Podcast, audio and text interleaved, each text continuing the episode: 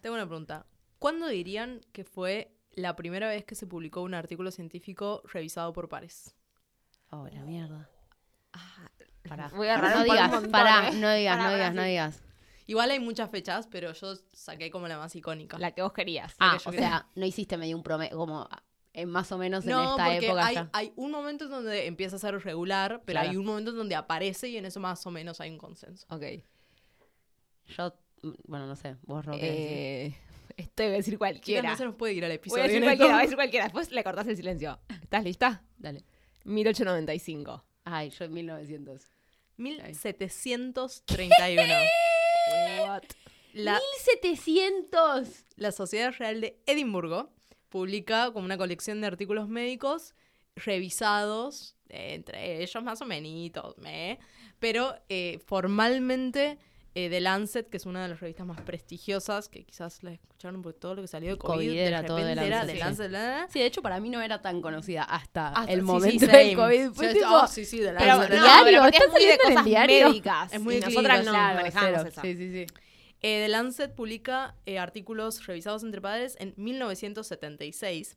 Y escuchen esto porque yo no había Para pensado. 1900. Ah, de Lancet. Ok, perdón. 1976 se mandaba todo en fotocopias. O sea, las Sí, fotocopias eso- mejoraron, pero vos tenías que mandar, o sea, llegaba el manuscrito, tenías los comentarios de los revisores, los cortaban, armaban un único documento con las copias de los comentarios de los revisores, se los mandaban a los autores y de repente aparecieron los CDs.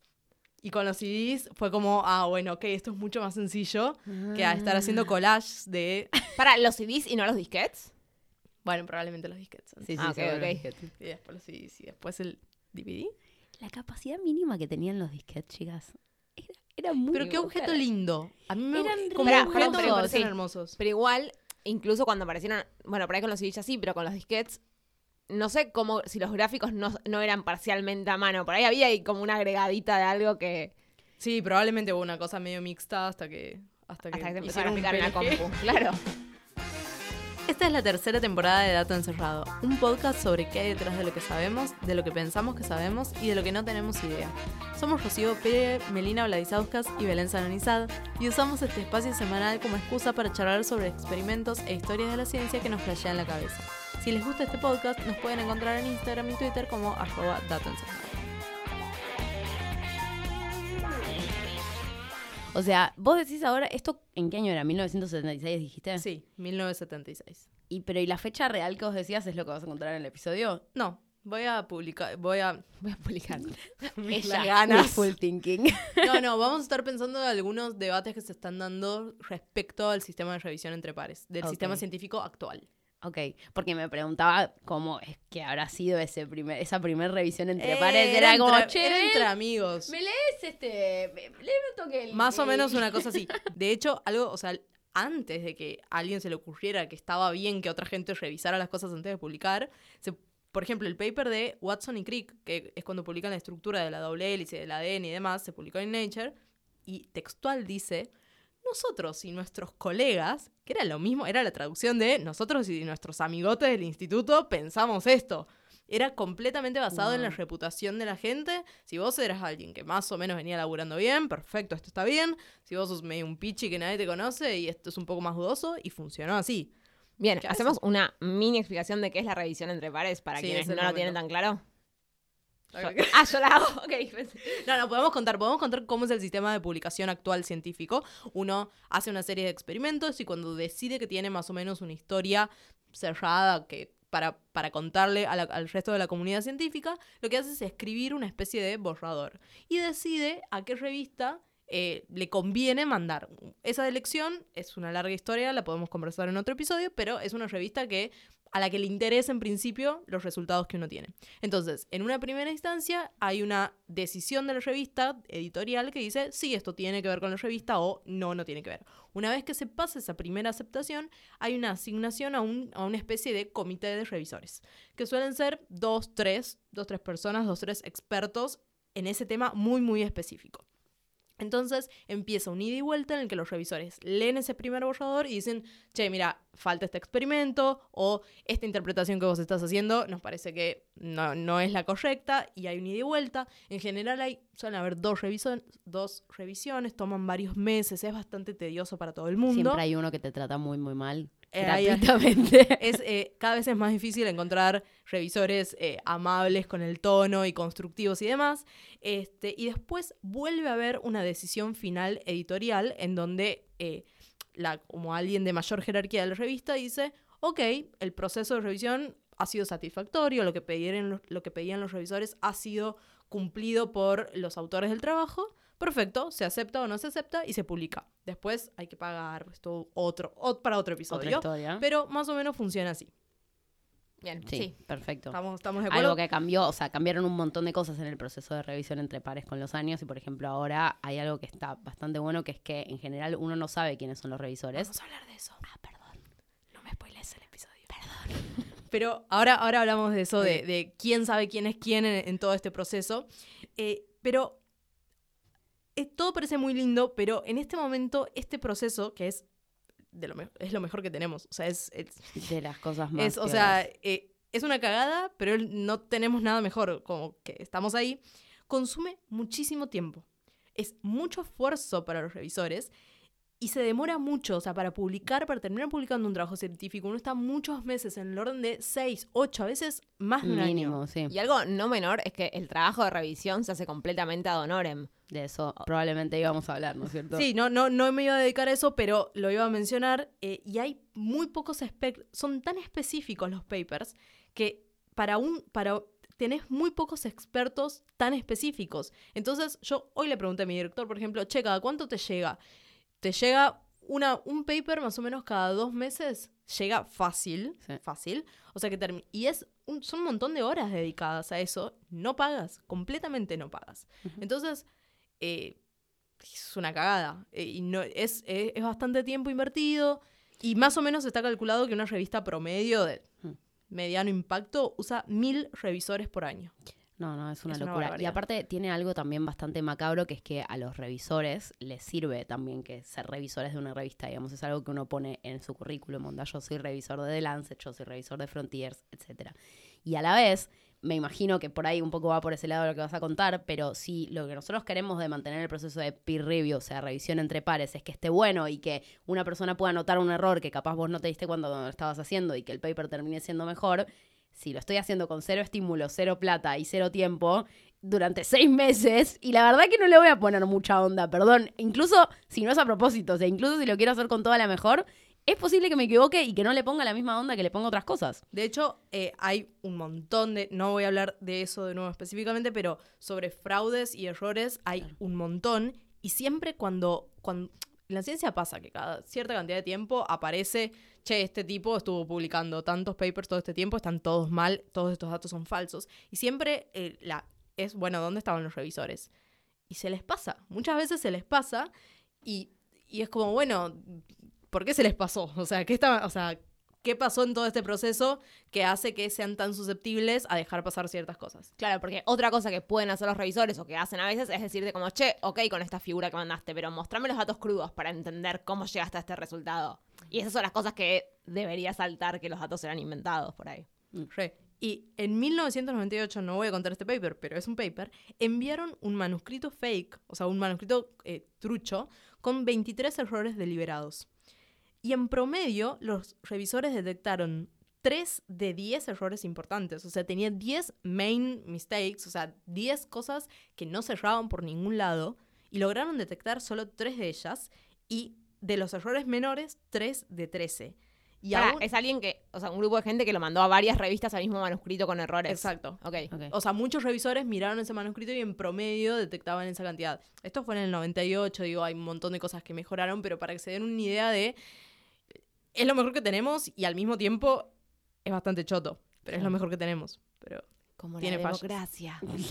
bueno, ahora sí, vamos al debate que nos compete. En este momento, el proceso de revisión por pares es ciego. ¿Qué significa esto? Que los autores de los trabajos no saben quiénes son sus revisores.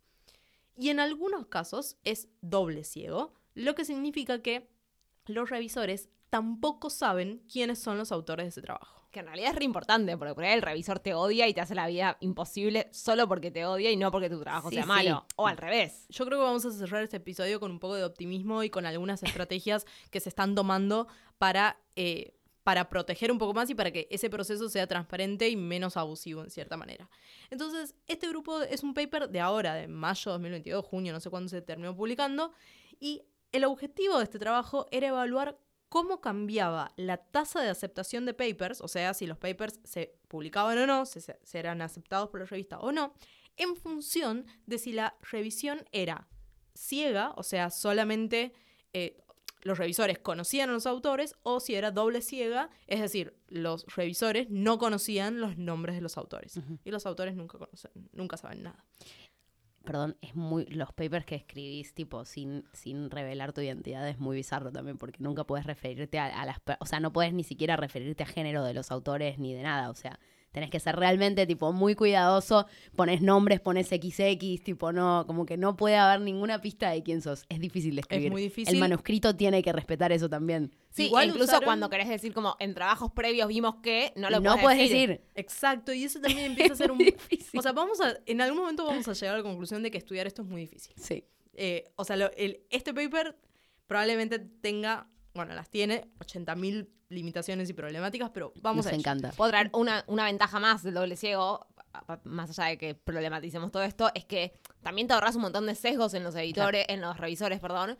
Digo, no saben si lo están publicando tres mujeres o tres hombres, no saben si, no sé, son tres apellidos de la India, entonces la persona que está revisando tiene un problema con las personas de la India. Como que hay un montón de cosas que se ganan cuando no saben la identidad de los autores.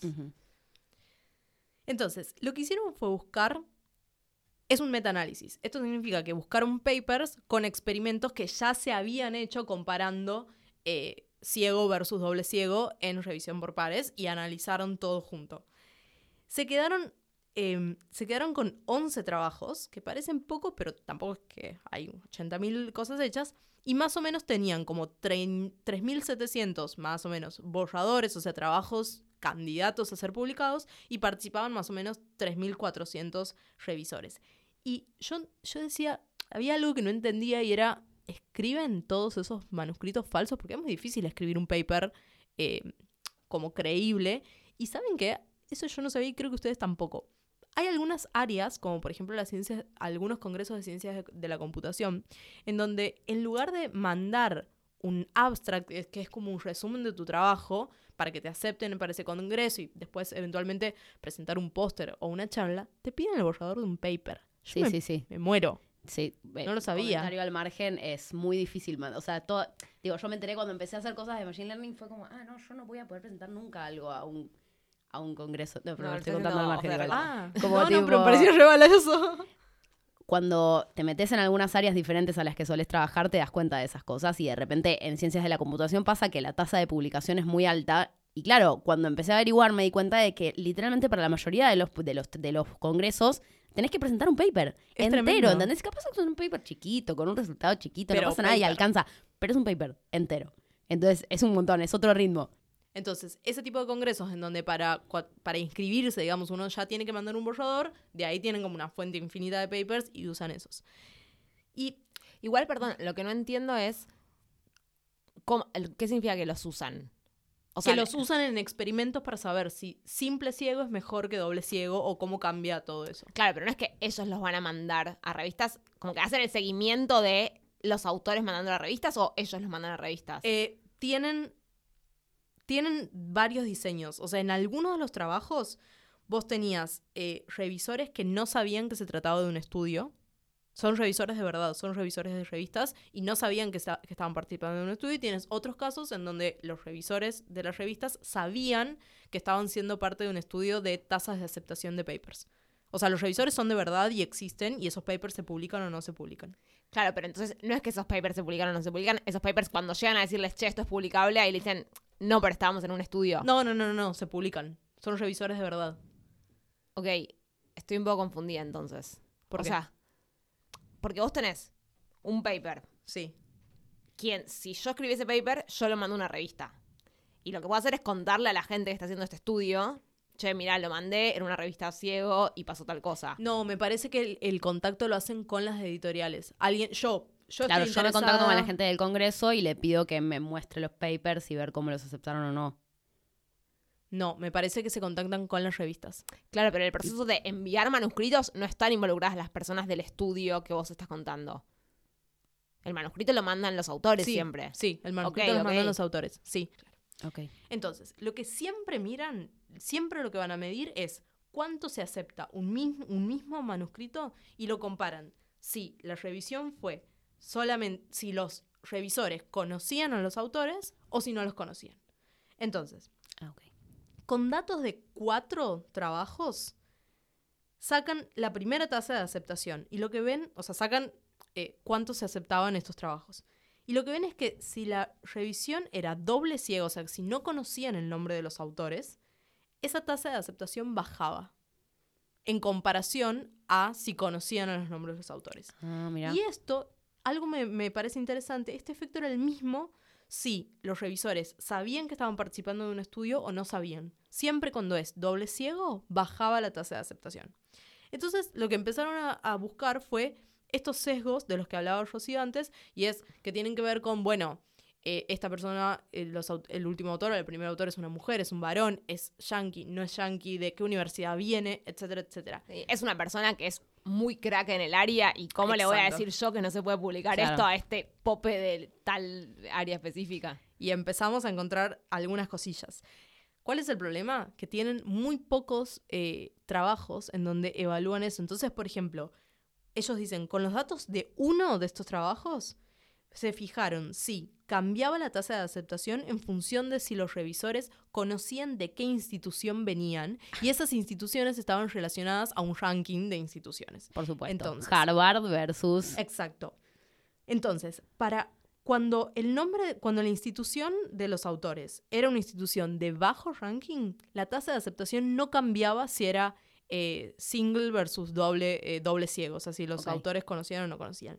Pero cuando la, la mm, cuando el nombre de la institución que figuraba era una institución importante de alto prestigio o los autores eran muy conocidos, había una tendencia, no les da significativo, pero es un trabajo, había una tendencia bastante clara de que cuando la- no conocían la institución, bajaba la tasa de aceptación. Y cuando la Mm. conocían, era un poco más alta. Claro. Hay un nombre para esa falacia, ¿no? La falacia del, no sé, como Sí, conocer pero- a, a la persona que lo está haciendo. ¿No es Ad hominem, ad hominem? ¿es? Sí. Sí, Eso pero- como cuando No, ad ah, claro, cuando empezás a corregir un examen de un estudiante Claro. que sabes que trabaja muy bien versus de un estudiante que en general no trabaja bien. pleno. Es muy loco estos sesgos que muchas veces pasan incluso cuando uno no quiere caer en eso, ¿no? Como Claro. tipo, a, veces está bueno hacerse ciego a sí mismo porque es como, la verdad, tipo, no puedo, no puedo sacarme de la cabeza que vos sos muy buen alumno o buena alumna y que estoy esperando que respondas bien, ¿entendés? O sea, estoy yo sé que estudiaste, digo, o lo contrario, ¿no? Son Como uno que completamente, no quiera. inconscien- son Sí. completamente inconscientes. Bueno, algunos no, algunos son de- eh, muy deliberados, pero Sí. muchos, eh, muchos son, son inconscientes y es muy difícil eh, planificar estrategias para, para combatirlos. Entonces, ahora buscan otro de los, si hay un efecto en otros de los posibles sesgos que tiene que ver con si los autores son norteamericanos o no. Y de nuevo, para los que no son norteamericanos, la tasa de aceptación de sus trabajos da igual si, si los conocen o no los conocen. Pero para los que son yankees, otra vez, cuando desconocen los nombres de los autores, baja la tasa de aceptación. Con lo cual, o sea, lo que, lo que no, de nuevo, tienen un trabajo, esa diferencia no es, eh, la tendencia es muy clara. Lo que está mostrando es que estoy aceptando cosas porque estoy viendo la procedencia de este paper, porque cuando no la veo, la acepto menos. Claro. pero hasta ahora lo que estaríamos viendo es que los sesgos que pueden aparecer por ver los nombres son sesgos positivos, digamos, que Claro, tienden a aceptar más. Exacto. Claro. Y ahora ven, em, ven género, que era el, como el resultado más esperado, y que también es un poco decepcionante porque otra vez es algo, eh, tienen eh, el dato de un único trabajo y es como, dale, ¿por qué no hay más gente mostrando Claro. esto? Pero bueno, o sea, tienen- a la larga, un poco hasta ahora, no hicieron tanto meta-análisis, sino que recolectaron trabajos individuales. y los mostraron en uno solo. Claro, eso, Pero- pero, la parte Pero ¿Sabes de- lo que debe haber sido la revisión de este trabajo? debe haber sido un castigo. Deberían de- haberla mandado dos revistas distintas, una ciego y una no, y ver qué pasaba, Aparte claramente. lo terminaron publicando en un journal de ginecología y obstetricia, una cosa rarísima. ¿Qué? ¿Qué decirte? Bueno, entonces ahora comparan. Eh, cuando ven a las mujeres, da igual, siempre la minoría da igual. Si es sin, si conocen o no conocen que es una mujer, acepten igual. Ahora, si es un varón, Mm. baja cuando no saben que es un varón. O sea que están aceptando de nuevo, es el sesgo por la positiva. Acepto más y Sí, cuando dejo de saber quién es la persona, acepto ese mismo trabajo lo acepto menos. Claro, pero a la larga cuando decimos, en, las mujeres, en este caso en las mujeres, no, o en todos los casos, no cambia, en realidad lo que estamos diciendo es, siempre que se sabe los nombres de los autores, las mujeres están en desventaja porque la juzgan con la misma exigencia que, que si no se supieran los nombres y a los hombres los, los juzgan con menos exigencia. Exacto. Y ahora vamos a algo que, que me divierte y me parece que podemos eh, charlar un poco sobre eso. Evaluaron si el doble ciego realmente existe. Porque es esto que estábamos hablando de, es muy difícil cuando los trabajos son tan específicos y las áreas son tan específicas, en un paper Somos el que lo cuenta hace, quién lo claro. está escribiendo, por a quién cita, por cómo es, por qué paradigma está usando. Es muy difícil.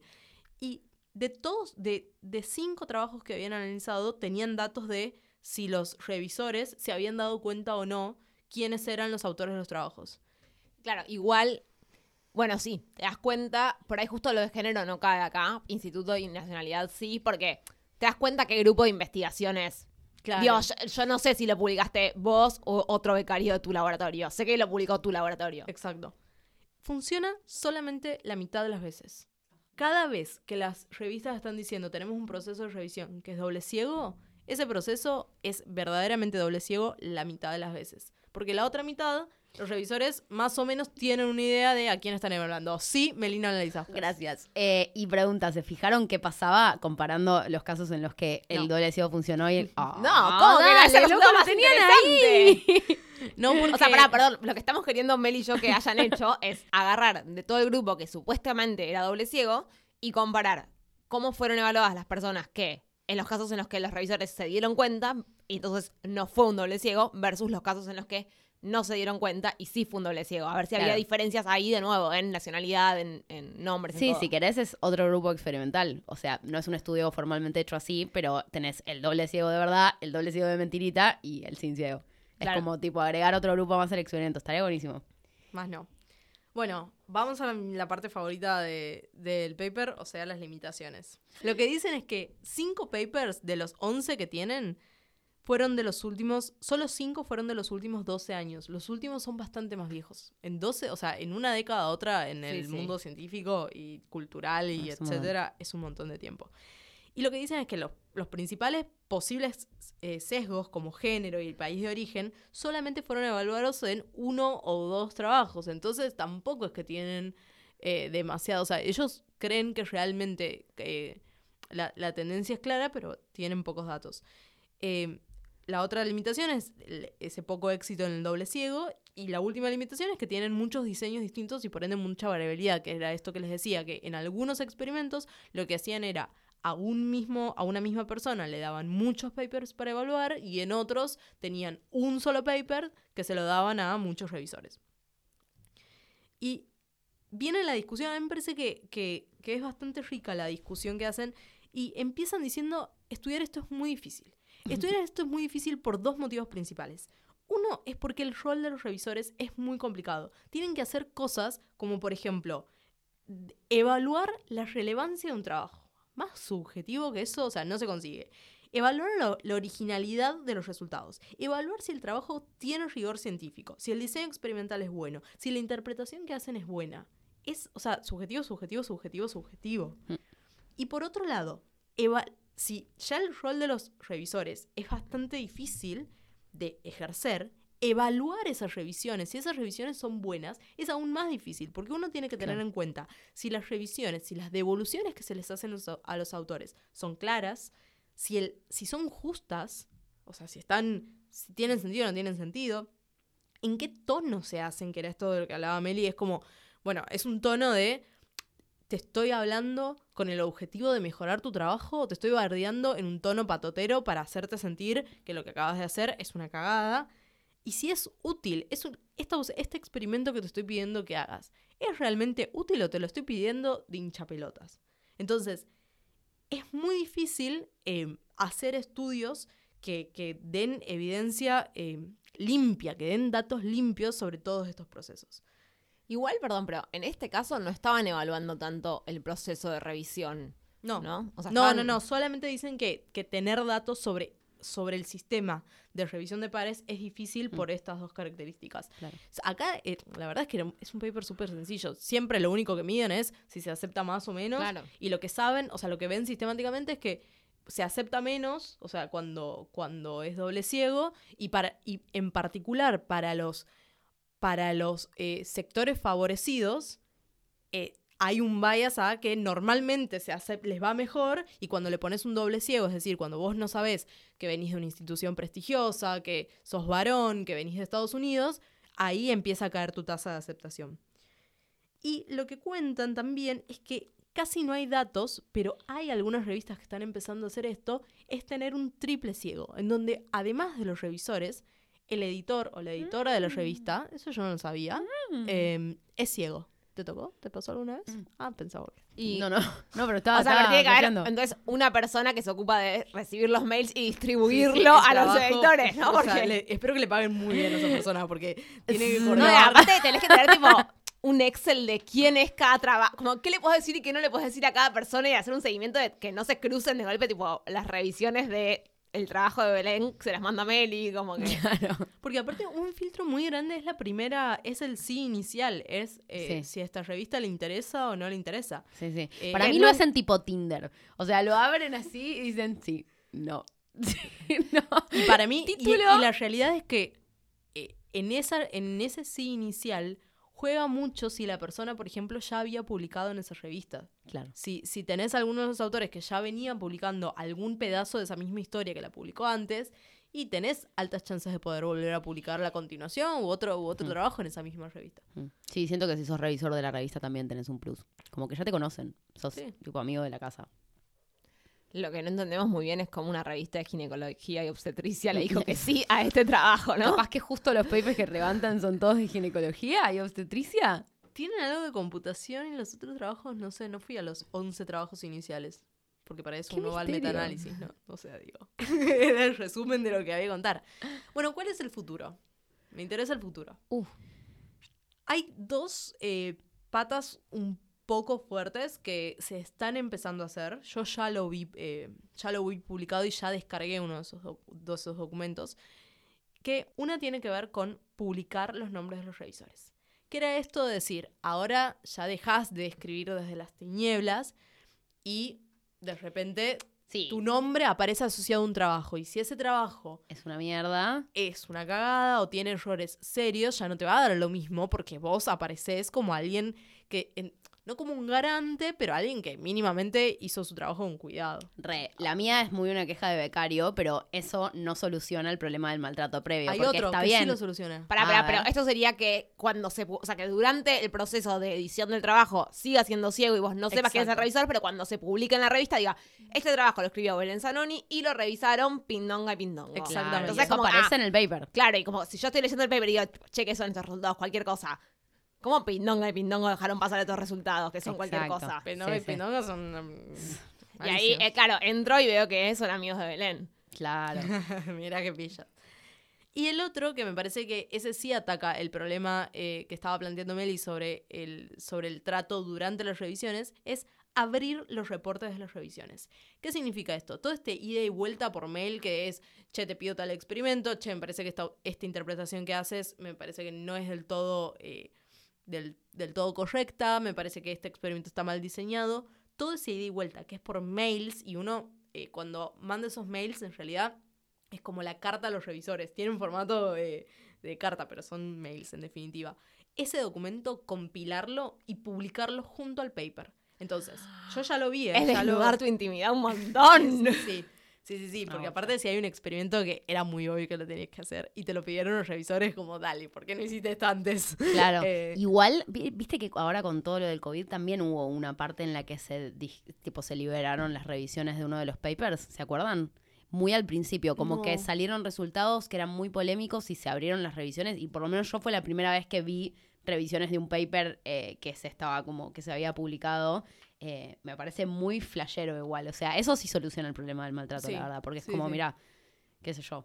no Y sé, aparte, esto está abierto. Eh, si, si efectivamente, o sea, no sé con cuánta frecuencia pasa, pero, pero quizás en, al- en algunos casos los revisores pidieron un experimento y al final no se hizo ese experimento y es como tener un poco el registro de cómo fue todo ese proceso, eh, cuánto duró ese proceso. eh. Y otra, otra pata que en realidad no es tan nueva y que digamos que es más el presente que el futuro, tiene que ver con los preprints, que es esto Claro. de subir el paper a... eh, ¿Cómo sería? Como un... Un una- una- un repositorio. Un, repositorio Sí, sí. de papers que están claros que no están publicados aún. O sea, es- está muy en claro, no es que hay engaño, nada. Son, son manuscritos, son borradores, pero todo el mundo puede, eh, puede leer las versiones originales y sacar sus propias conclusiones, digo. Y eso eh, sirve, qué sé yo, sirve, sirve bastante cuando, cuando uno quiere buscar cosas muy, muy, muy específicas de lo que está haciendo. Puede, como que puede encarar ese proceso de revisarlo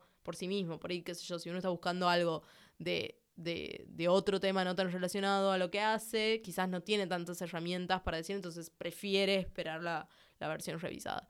Eh, ese es el futuro. Yo creo que es un futuro. me pone nerviosa cuando me filma.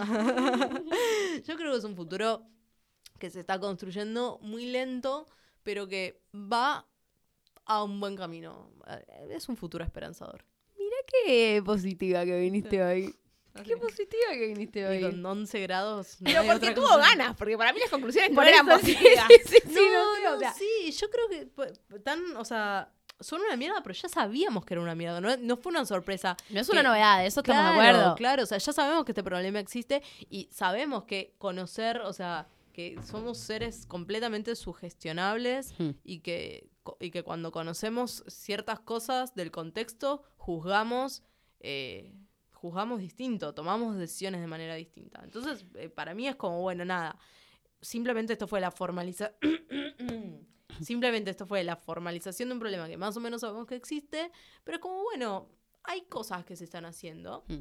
Sí, si querés eso es lo positivo, lo acepto. O sea, como me parece que se están haciendo intentos porque sea menos malo, pero para mí lo, lo primordialmente desesperanzador es que no lo podemos evitar ni aunque no estemos de acuerdo con que nos pase. Pero yo creo Entonces, que como- esto también es una invitación para las prácticas, digo, para las prácticas cotidianas, para identificar en qué cosas, esto que decíamos, por ejemplo, de, de cuando uno corrige eh, cosas de, de alumnos, eh, identificar en qué instancias quizás vale la pena tratar de eh, minimizar las instancias de su gestión. De, Sí, sí. qué sé yo, un multiple choice, nada, es un multiple choice, no, no hay mucha vuelta. Eh, quizás un trabajo con más desarrollo. Y la verdad es que no me cuesta nada borrarles el nombre eh, o, o pasarlo, digo, hay, Sí, hay sí, sí. estrategias. No, no, seguro, seguro. Bueno, queridos, queridas oyentes, hemos llegado al final de otro episodio de Dato Encerrado. Nuevamente estamos grabando en el estudio de Maldito Podcast. Muchísimas gracias por el espacio al equipo. Eh, nos despedimos hasta la semana que viene. Les recordamos que si que quieren de decir ayudarnos- No, viene no sabemos, estamos saliendo cuando podemos. Bueno, estamos haciendo lo que podemos. No sabemos ni dónde vamos a estar cuando salga este episodio, pero esperamos que lo disfruten un montón. Eh, nos pueden invitar si les gustó el episodio o si no les gustó también, pero nos pueden invitar a tomar un cafecito eh, entrando a datoencerrado.app barra... Cafecito.app Es- eso que barra dijo dato Rocío. Eso que, Rocío es la única que sabe hacer bien esto. Esto es un hecho, es un hecho A concreto. vos te salía antes, estás distraído. Lo de. Sí, Yo soy la peor en pocas horas de sueño. Sí, es cierto. Lo de que, que hay detrás de lo que sabemos, lo que pensamos que sabemos y lo que no tenemos idea, la zafaste como una campeona. O sea, nos olvidamos, lo grabamos una vez y quedó. Eh, así que bueno, sin más preámbulos, nos despedimos. Hasta la próxima vez. Chao.